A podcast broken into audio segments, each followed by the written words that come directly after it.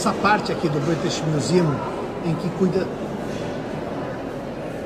dos assírios, em que cuida uh, daquela população que viveu entre o Tigre e o Eufrates na Mesopotâmia, uh, é realmente impressionante.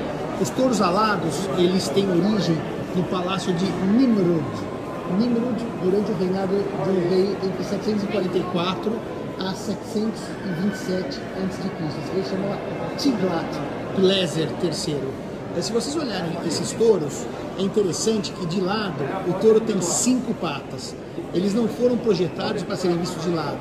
Ou eles eram vistos de frente, como vocês podem ver, e se vêem apenas duas patas, ou eles eram vistos de lado e daí você só vê as quatro patas, como vocês estão vendo nesta imagem. O Louvre tem algumas réplicas que não são exatamente, que portanto não são as originais. As originais estão aqui e também na própria Mesopotâmia, o Iraque atual.